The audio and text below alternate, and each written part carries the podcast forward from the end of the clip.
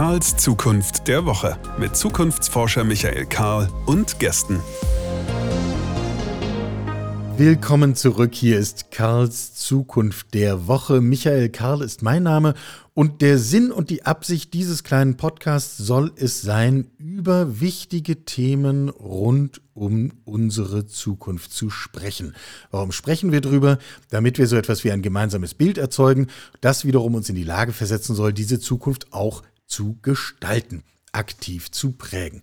Ich werde immer mal gefragt, wo kommen eigentlich die Themen her, die ihr da in diesem Podcast verarbeitet. Und dann gibt es eine ganz formelle Antwort, eine sehr aufgeräumte Antwort, die lautet, nun, wir nehmen uns die großen wesentlichen Zukunftsthemen, Klimakrise, Veränderung von Arbeit, demografische Krise, Nachhaltigkeit, Gesundheit, ähm, Transformation, Unternehmenskultur, all diese Themen und arbeiten uns daran ab. Das ist auch ganz richtig.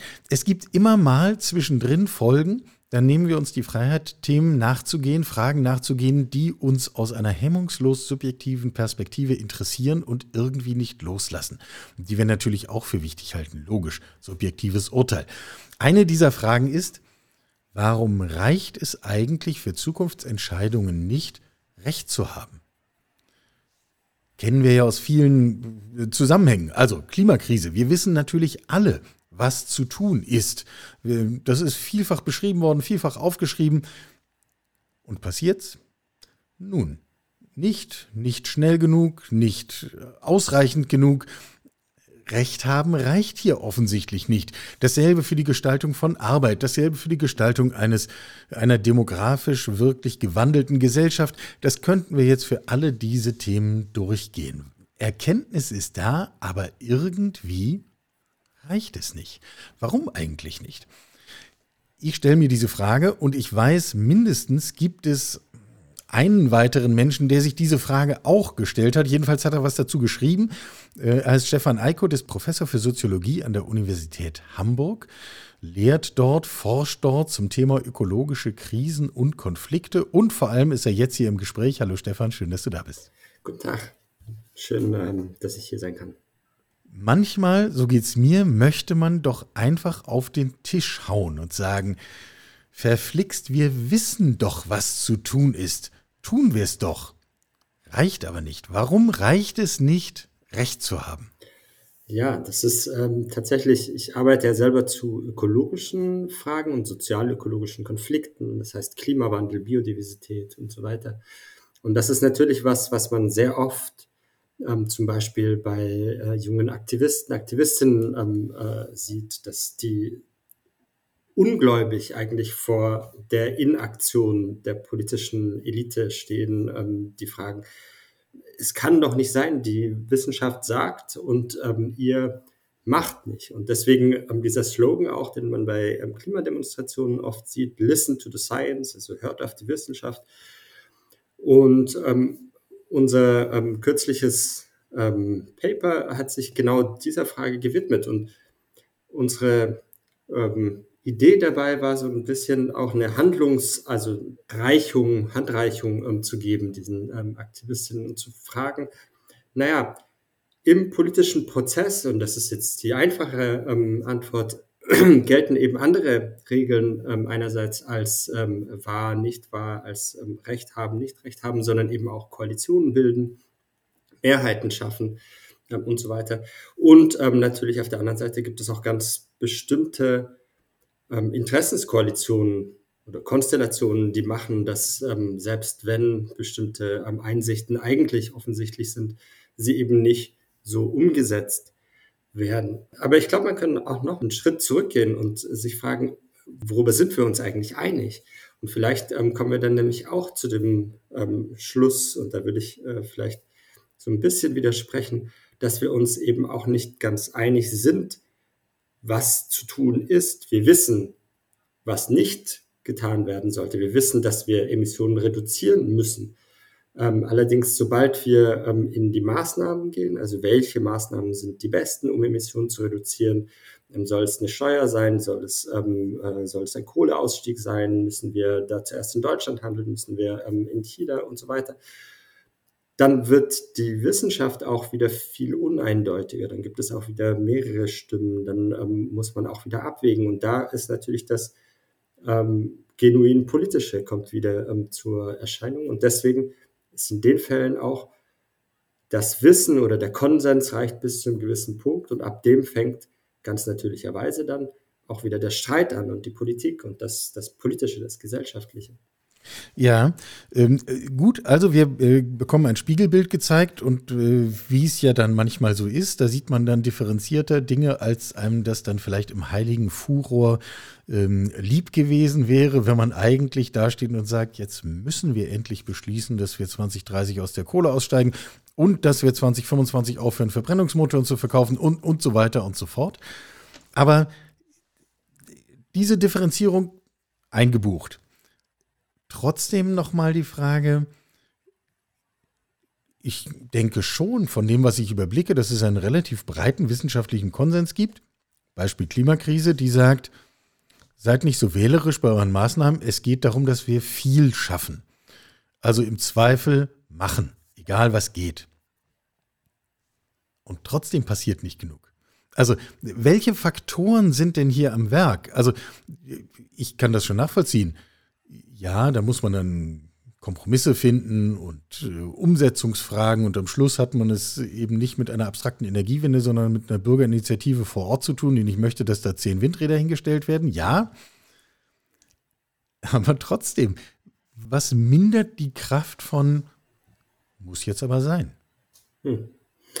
Ja, das ist natürlich, ähm, würde ich auch ähm, natürlich äh, dir recht geben. Also es ist ja grundsätzlich es, es gibt schon eine ganze Menge an Übereinstimmungen, wenn man so möchte. Das Klimaproblem ist aber ein Problem, das im Prinzip unsere Lebensweise, unsere Produktionsweise, unsere Art und Weise, Wirtschaft zu betreiben, so tief ähm, äh, in Frage stellt, ähm, dass es auf ganz vielen verschiedenen Ebenen Veränderungen bedarf, die jetzt auf der Ebene von Praktiken auf der Ebene von ähm, wie oft, ähm, wie ist das jetzt mit dem Malle-Urlaub, äh, wie ist das mit dem neuen Auto, das ich ähm, gerne kaufen möchte und wo mir jetzt die ganze Zeit, seit ich klein bin, eigentlich die Werbung gesagt hat, dass das, was ich brauche, um irgendwie ein erfolgreiches Leben zu haben, ist irgendwann ein großes Auto, in dem ich meine Familie unterbringen kann und jetzt plötzlich sagt man mir irgendwie doch nicht. Also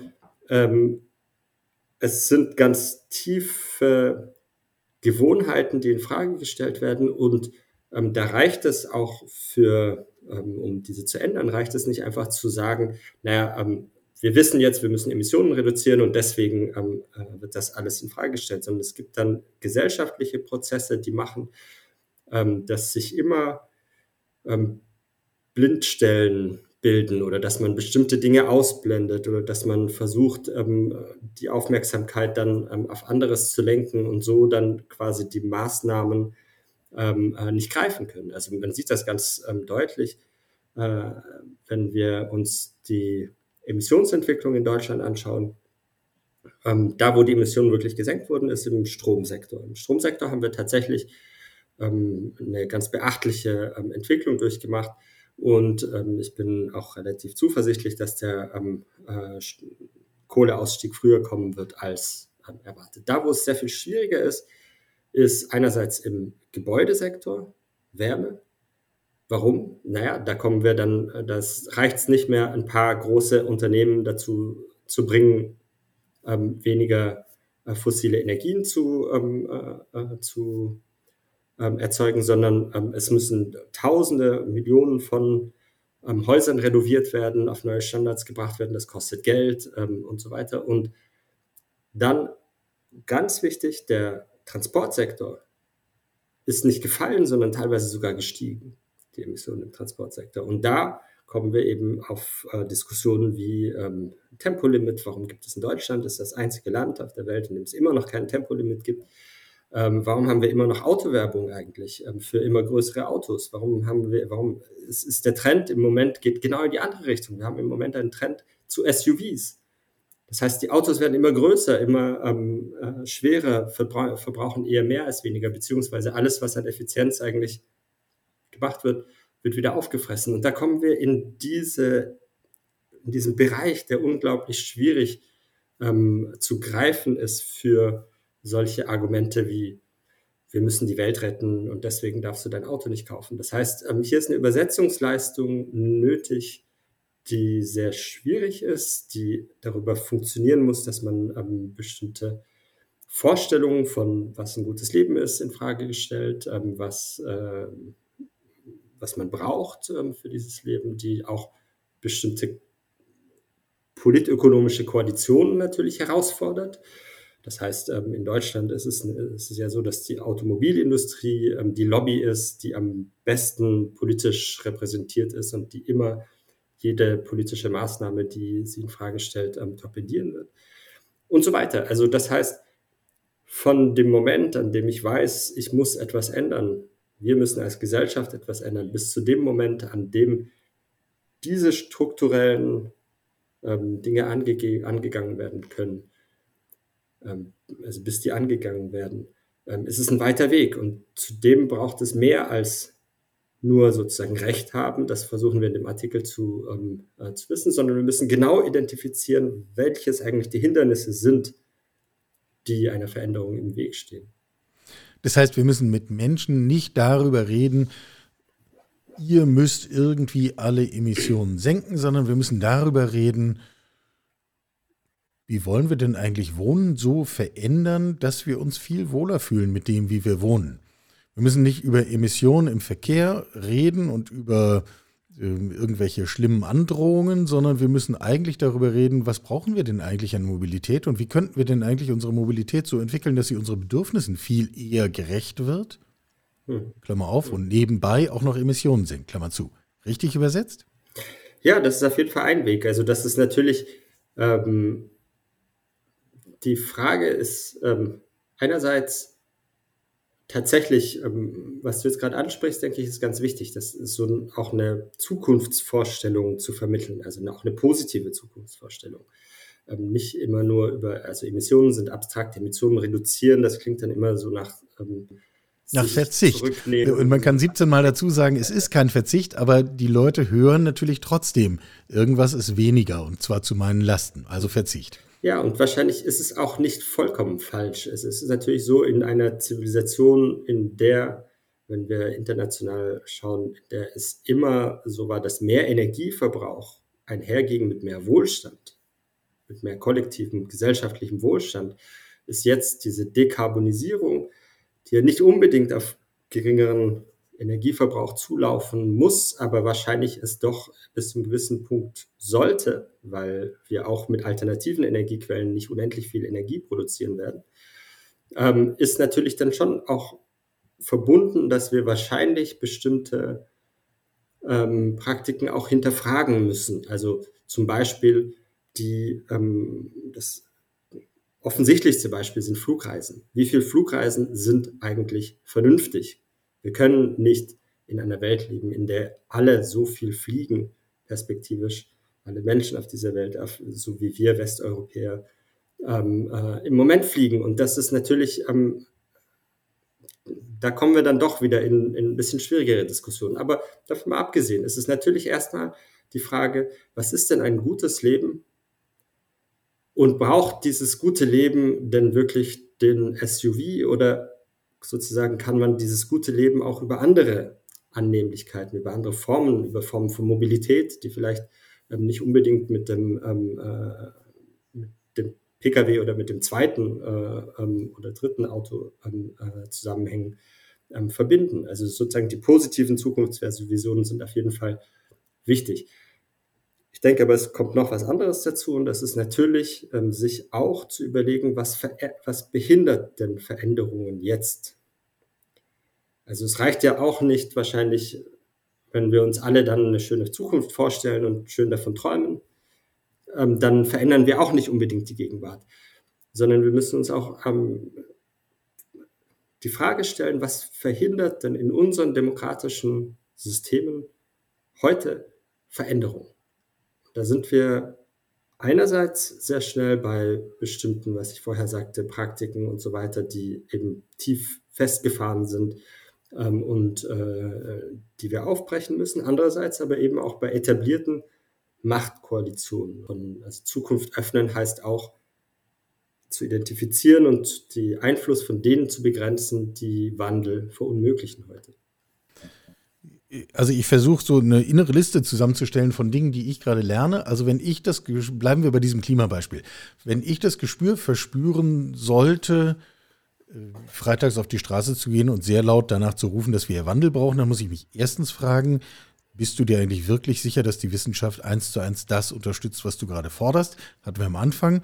Zum Zweiten muss ich mir überlegen, in was für konkreten Umsetzungskontexten äh, spielt eigentlich das eine Rolle, worüber wir hier reden? Stichwort andere Mobilität oder Stichwort anderes Heizen äh, etc. Mhm.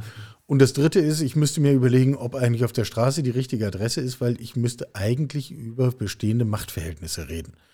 Ähm, ist denn das überhaupt möglich? Also wir reden jetzt darüber, wie man einen Wandel erzeugen kann, so ein bisschen ja auch aus der Erfahrung heraus, dass einfach nur Recht haben eben nicht reicht. Mhm. Führt denn der andere Weg, den du so Schritt für Schritt jetzt skizzierst, mit höherer Wahrscheinlichkeit zu einem Erfolg? Ja, es ist, äh, Wandel ist sehr tatsächlich eine der vielleicht schwierigsten und ähm, ältesten Fragen so in unserem Fach, also in den Sozialwissenschaften, der Soziologie, äh, Politikwissenschaft. Fragen von sozialem Wandel, von institutionellem Wandel, da gibt es tausende von Arbeiten dazu.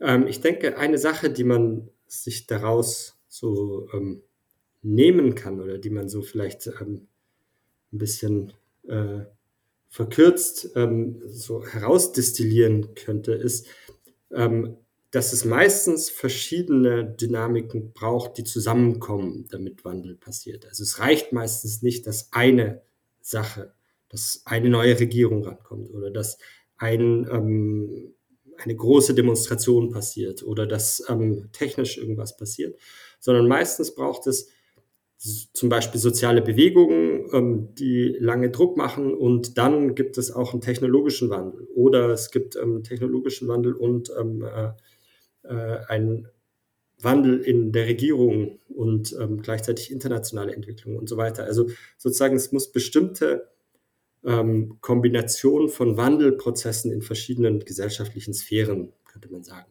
ähm, äh, passieren.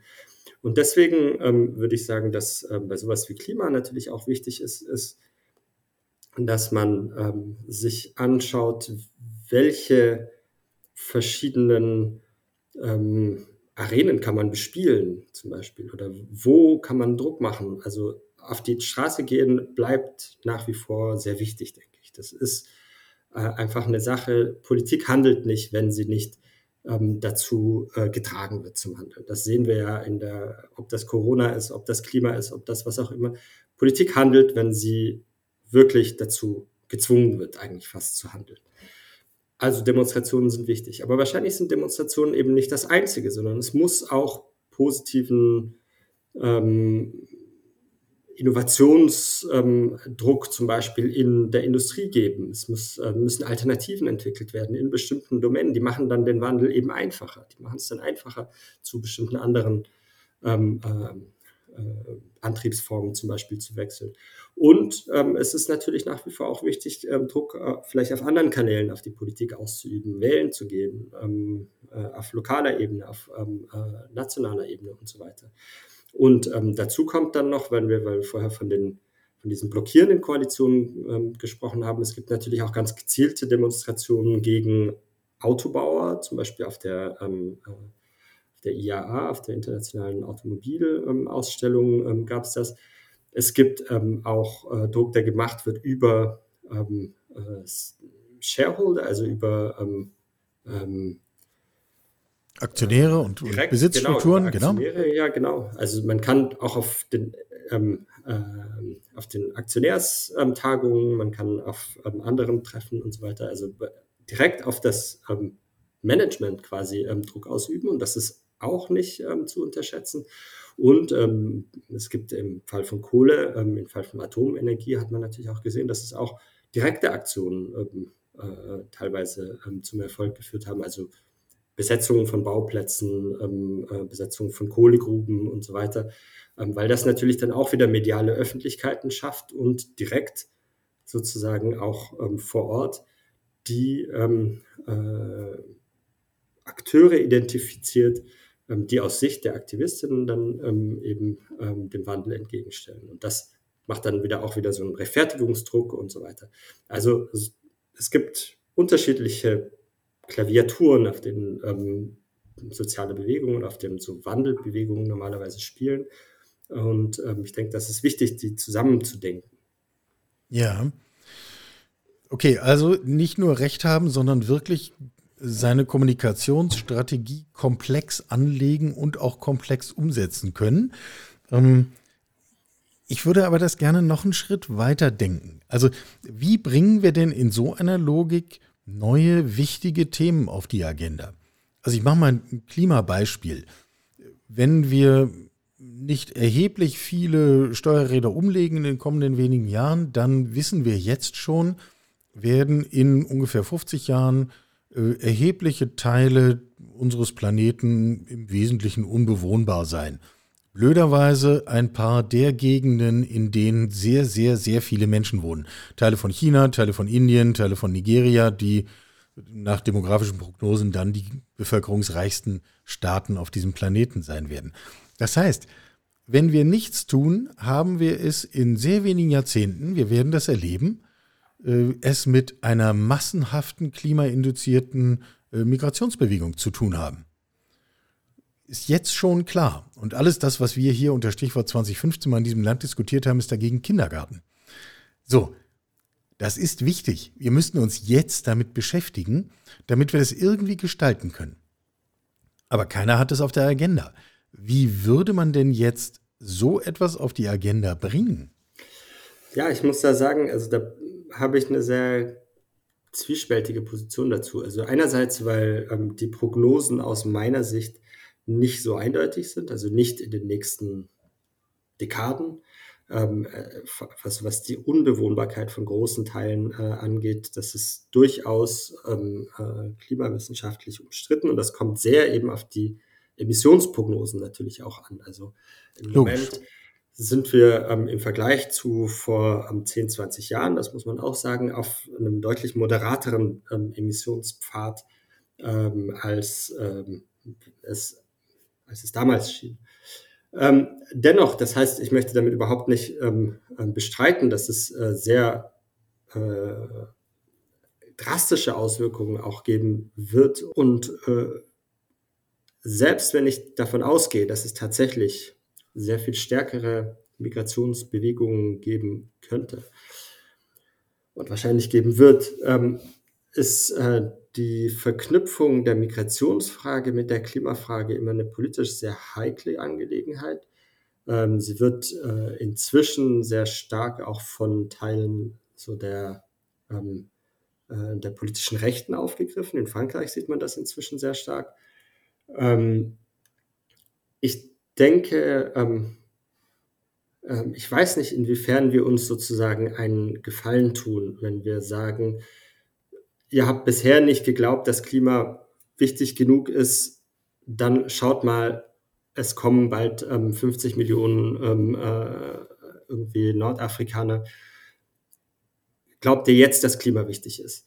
Ich glaube, ähm, natürlich sollte man sich international ähm, sozusagen, muss sich darauf vorbereitet werden, müssen Strukturen geschaffen werden und so weiter. Aber wir müssen es schon schaffen, hier die Leute zu überzeugen, Klimawandel ernst zu nehmen, ohne sozusagen eine Flüchtlingskrise reloaded ähm, ihnen an die Wand zu malen. Also deswegen finde ich diese Diskussion immer ein bisschen schwierig. Einerseits ist sie tatsächlich mit Unsicherheiten behaftet, andererseits ähm, führt sie so in eine, in eine sehr ähm, gefährliche, ähm, diskursiv ähm, und, und ähm, politisch auch gefährliche Assoziationswelt.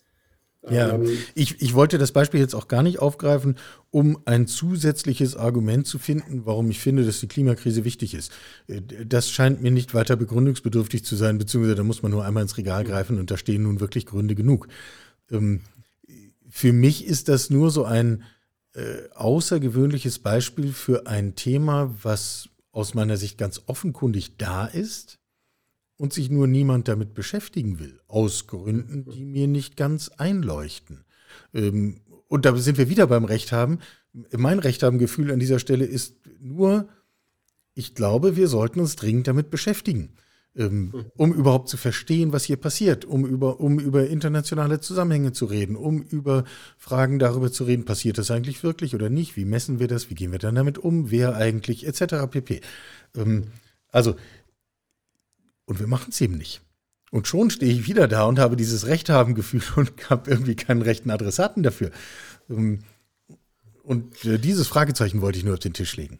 Ja, ich denke, ähm, also was ja eine Sache ist, unter der diese Fragen tatsächlich diskutiert werden, aber auf internationaler Ebene, nicht, nicht so sehr auf nationaler Ebene. Es sind eben Fragen der Anpassung und der Finanzierung der Anpassung und das sogenannte Loss and Damage, also Verluste und Schäden. Und da wird ganz dezidiert eben geredet über unbewohnbar werden von Gebieten, über ähm, durch Extremereignisse oder durch extreme Dürren, ähm, über äh, Meeresspiegel. Ähm, Landwirtschaftliche Flächen, die auf einmal nicht mehr tauglich sind genau, und so weiter genau. und so fort. Und in diesen Diskussionen ähm, geht es eben normalerweise dann immer um die Frage, wer finanziert das, beziehungsweise wie kann, ähm, können die Verursacher im Prinzip für ähm, diese äh, Schäden und Verluste ähm, dafür haftbar gemacht werden in der einen oder anderen Weise. Und ich denke, das ist eine notwendige Diskussion. Und das ist tatsächlich vielleicht auch eine Diskussion, die auch ähm, äh, politischen Hebelwirkungen hätte, weil je glaubhafter es ist, dass wir für diese Schäden auch aufkommen müssen. Und da gibt es ja auch im Moment ähm, so eine Welle an äh, Klimaklagen und Gerichtsprozessen. Ähm, äh, da kommt noch einiges auf uns zu, denke ich. Ähm, je glaubhafter das ist, desto mehr kann heute auch tatsächlich ähm, einerseits darüber nachgedacht werden, wie man da ähm, für tatsächlich Finanzmittel bereitstellen muss vielleicht und andererseits eben tatsächlich vielleicht auch der Handlungsdruck auch aus ökonomischem Selbstinteresse ähm, äh, quasi erhöht werden, weil jedes Grad, das ähm, wir mehr sozusagen ähm, zulassen, oder jedes Zehntelgrad führt natürlich zu mehr Verlusten und Schäden in vielen Regionen der Welt. Und ich kann mir nicht vorstellen, dass das nicht ähm, äh, in einigen Jahren justiziabel wird. Das heißt, dass es nicht von Gerichten auch als solches anerkannt wird und als solches auch dann ähm, zu finanziellen Kompensationszahlungen führen werden muss. Ja, im Grunde schon. Also mir fehlt an der Stelle auch die Fantasie, mir das anders vorzustellen. Ich würde gerne nochmal auf unsere Kompetenzen zurück. Ähm, wenn ich sozusagen mit der schlichten Frage nach Zukunft auf die kommenden Jahre schaue, also selbst nur auf diese Dekade, dann springt mich an, dass wir es mit einer ganzen Reihe von Krisenphänomenen zu tun haben. Ich habe es am Anfang schon gesagt, Klimakrise, aber genauso auch Arbeit oder Demografie sind für mich im Grunde auch so krisenhafte Phänomene, wo wir in, jetzt schon wissen, dass wir in größerem Stil Abschied nehmen werden von allen möglichen Selbstverständlichkeiten und dass wir Dinge anders machen werden.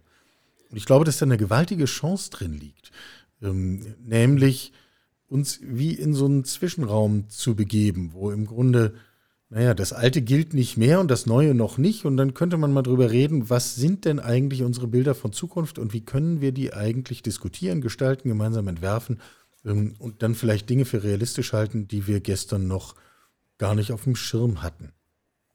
Ich frage mich allerdings, und das wäre jetzt die Frage an dich, ist das äh, frommes Wunschdenken des Zukunftsforschers? Ähm, oder haben wir gesellschaftlich wirklich eine Chance, ähm, diesen krisenhaften Veränderungsprozessen neue, dann schlicht bessere Umgebungen auf allen möglichen Ebenen für uns abzugewinnen? Ich denke, die Chance besteht auf jeden Fall. Ähm, die Frage, ob wir sie als Gesellschaft oder als Gesellschaften nutzen können, hängt viel mit den demokratischen Institutionen und der Reife oder der Existenz von, von Arenen, in denen solche Sachen auch artikuliert werden können, ähm, ab. Und ich denke, da sind, ähm, man sieht einige Sachen, die vielleicht, ähm, ähm einige Entwicklungen, die ähm, durchaus positiv sind. Also sowas wie demokratische Innovationen. Ich denke da an den ähm, Bürgerrat äh, für Klima, der in Frankreich gegründet wurde. In Deutschland wurde ja ein ähnlicher gegründet, allerdings viel weniger sichtbar und ähm, äh, ohne die gleiche politische Unterstützung. Aber das ist natürlich schon eine dezidiert ähm, auf äh, dieses Klima und dieses Zukunftsthema ähm, äh, ausgerichtete neue Gremium, in dem man sich gesagt hat, okay, wir müssen was machen, unser politisches System ähm, kriegt diese Fragen nicht gegriffen und wir brauchen irgendwie jetzt eine andere Arena. Und ich denke, das ähm, sollte eigentlich durchaus ein Ziel sein. Also es sollte nicht nur darum gehen, um Emissionsreduktion und ähm, um so die Umsetzung von der einen oder anderen technischen Lösung, sondern tatsächlich auch um demokratische Innovationen. Also wie schaffen wir es, unser Gemeinsystem so zu reformieren, dass wir eben solche Zukunftsprozesse auch besser diskutieren, besser gestalten, ähm, besser als Gesellschaft auch ähm, im Konsens oder zumindest in der gemeinsamen ähm, Auseinandersetzung ähm, äh, gestalten können als das jetzt passiert. Jetzt im Moment haben wir ähm, eher so die, die, ähm, die Tendenz dazu, dass ähm, Veränderungen passieren und äh, gerade so technologische Veränderungen, auf die wir kaum Einfluss dann haben, die dann eher von einigen irgendwie ähm, großen Unternehmen ähm, äh, gesteuert werden, ohne dass wir ähm, das direkt beeinflussen. Aber ich denke, solche Fragen wie Klima, wie äh, Biodiversität, wie Zukunft der Arbeit und so weiter, müssten uns eigentlich dazu bringen, dass wir sagen, okay, wir brauchen eine, einen Ort, einen demokratischen Ort in unserem ähm, Gemeinwesen, in dem wir das gemeinsam diskutieren können und dann auch verbindliche Entscheidungen treffen können.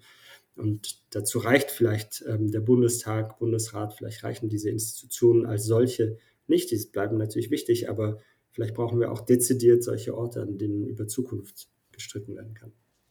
Ja, zum Schluss nochmal die Frage nach, können wir das eigentlich oder können wir das nicht? Viele von uns haben wahrscheinlich in den vergangenen Wochen irgendwann den Film Don't Look Up gesehen.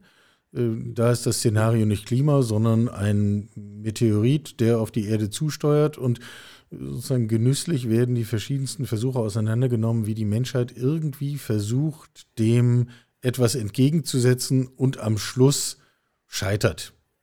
Am Schluss sitzt man, dann zieht man sich zurück, sitzt im Kreise der Familie und Freunde um einen Tisch, betet und dann schlägt er halt ein.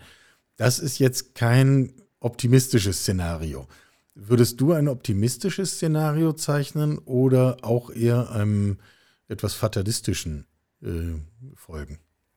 Also ich habe ja selber zu ähm, Don't Look Up mich auch geäußert und ich denke, was Don't Look Up natürlich macht als Film, ist, ähm, dass er die Klimakrise, also es ist ja im Prinzip eine Paraphrase auf die Klimakrise. Und ähm, die Metapher, die gewählt ist, ist einerseits natürlich erlaubt, so diese Zuspitzung und ist insofern auch nicht schlecht.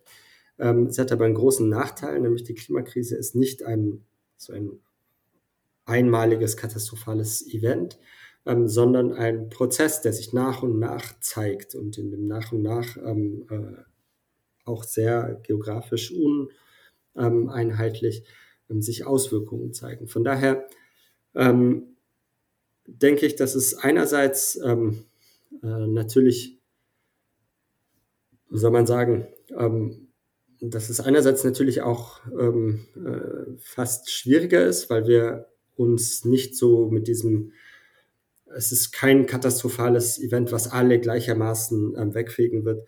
Ähm, äh, und deswegen ist es schwieriger, jetzt Menschen in dem globalen Norden zum Beispiel ähm, davon zu überzeugen, dass wirklich was gemacht werden muss. Andererseits gibt es uns aber vielleicht auch mehr Chancen. Also auf diesem Weg von ähm, immer stärker werdenden Klima-Impacten und ähm, auch ähm, äh, Effekten, die sichtbar werden, Technologie, die sich entwickelt, gesellschaftlicher Druck, der sich aufbaut, ähm, äh, denke ich, dass sich nach und nach auch so eine Dynamik eben aufbauen kann, wie es jetzt in einem, in einem Film eben gar nicht die Zeit auch dazu blieb. Und der Film hat auch diese ganze gesellschaftliche Komponente aus meiner Sicht ähm, sehr stark ähm, unterbelichtet. Im Prinzip ging es sehr viel eben, eben um die Eliten. Von daher wäre ich vorsichtig optimistisch trotzdem, in dem Sinne, dass ich glaube, dass wir sehen, dass sich vieles bewegt. Wir sehen gerade bei den jungen Menschen, dass es ähm, sehr ein, ein, Thema ist, was, was sie sehr bewegt, ein Thema, was ähm, äh, tatsächlich auch zu einer ähm, globalen oder zumindest ähm, in vielen Ländern zu einer sozialen Bewegung geführt hat. Ein Thema, was verankert ist inzwischen in vielen ähm, äh, Organisationen, in vielen auch äh, Unternehmen, in vielen politischen ähm, äh, Prozessen. Ein Thema, was nach wie vor ähm, brauchen wir viel mehr Dynamik, das ist klar. Wir sind nicht ähm, da, wo wir sein sollten. Ähm, ich wäre trotzdem, ich glaube, das ist auch mein Naturell, ähm, vorsichtig optimistisch, dass wir die Kurve sozusagen ähm, noch kriegen. Aber natürlich heißt das trotzdem, dass es erhebliche Auswirkungen schon jetzt gibt und auch weiterhin geben wird und dass die eben extrem ungleich verteilt sind. Das heißt, wir müssen auch irgendwann über Reparationen reden. Wir müssen auch darüber reden, wie ähm, wir die Menschen in den Gebieten, den Menschen helfen, ähm, die betroffen sind von Klimawandelfolgen. Vielleicht kann man zu diesem Film nochmal zurückgehen und sagen, das, was da ausgeblendet wird, durch dieses Beispiel Meteorit, der kommt halt von außen. Das ist niemandes Schuld und Verantwortung. Der, der kommt halt. Die mhm. Klimakrise ist ja in gewisser Weise unser Werk. Da hängen wir von Anfang an mit drin. Könnte, wenn ich dir jetzt richtig gefolgt bin, im Grunde fast unser wichtigster Trumpf sein in dieser Angelegenheit, weil wir eben schon mit drin hängen. Und da könnten dann all die Gedanken anschließen, die wir in, der vergangenen reichlichen halben Stunde ähm, versucht haben, ein bisschen auseinanderzunehmen. Da ist dann ein Ansatzpunkt bei der Frage, wie wollen wir denn eigentlich leben? Ähm, und da ist es dann eben nicht nur der Experte, der sich überlegt, wie halte ich die Meteoriten auf, sondern unser aller Frage. Ähm, und das würde es dann doch gelten zu aktivieren. Absolut, da bin ich völlig bei dir vorsichtig optimistisch. Schließen wir dieses Gespräch. Ähm, drunter machen wir es auch nicht. Vorsichtig optimistisch ist, glaube ich, das Mindeste, was wir von uns selber erwarten sollten, wenn wir in die Zukunft schauen. Stefan Eikut, Professor Soziologie an der Universität Hamburg, Schwerpunkt ökologische Krisen und Konflikte. Das erwähnte Paper ist online verfügbar. Den Link dazu gibt es hier in den Shownotes, selbstverständlich. Und jede Möglichkeit, auf unser Gespräch zu reagieren, ihm zu folgen, Anmerkungen etc. pp. auf all den ganzen üblichen Wegen, ob nun per eingesandter Steintafel oder per E-Mail oder als YouTube-Kommentar oder, oder, oder. Naja, wir finden uns schon. Stefan, ich danke dir. Vielen Dank, Michael. Sie hörten Karls Zukunft der Woche, ein Podcast aus dem Karl Institute for Human Future.